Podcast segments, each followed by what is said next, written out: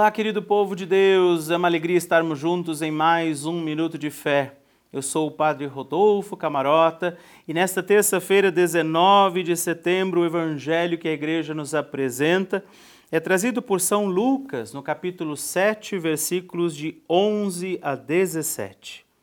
No dia seguinte, dirigiu-se Jesus a uma cidade chamada Naim. Iam com ele diversos discípulos e muito povo. Ao chegar perto da porta da cidade, eis que levavam um defunto a ser sepultado, filho único de uma viúva, acompanhando-a muita gente da cidade. Vendo-a, o Senhor, movido de compaixão para com ela, disse-lhe: Não chores. E aproximando-se, tocou na esquife, e os que levavam pararam. Disse Jesus: Moço, eu te ordeno, levanta-te. Sentou-se o que estivera morto e começou a falar, e Jesus entregou a sua mãe. Apoderou-se de todos o temor e glorificavam a Deus, dizendo: Um grande profeta surgiu entre nós. Depois voltou os olhos para o seu povo. A notícia desse fato correu por toda a Judéia e por toda a circunvizinhança.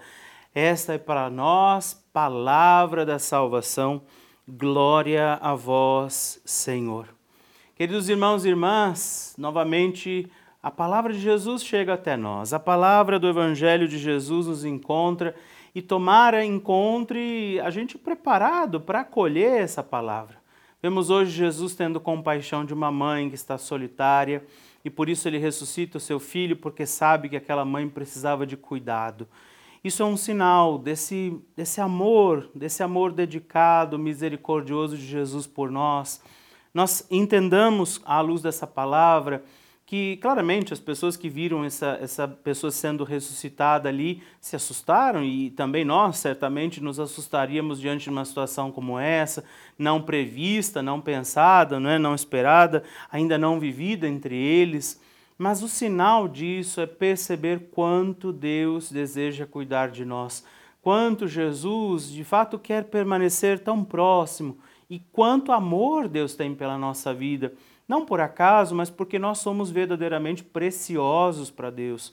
Somos muito queridos e por isso Jesus foi até a cruz e ali se ofereceu, foi até o fim.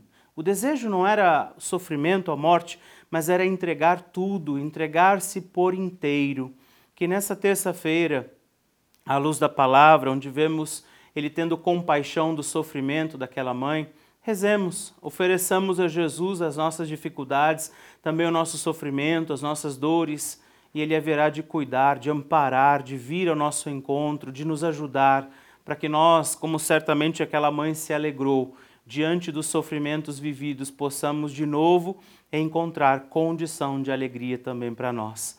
Que o Senhor Jesus, ele venha em socorro das nossas causas e necessidades e o Deus Todo-Poderoso nos abençoe também neste dia.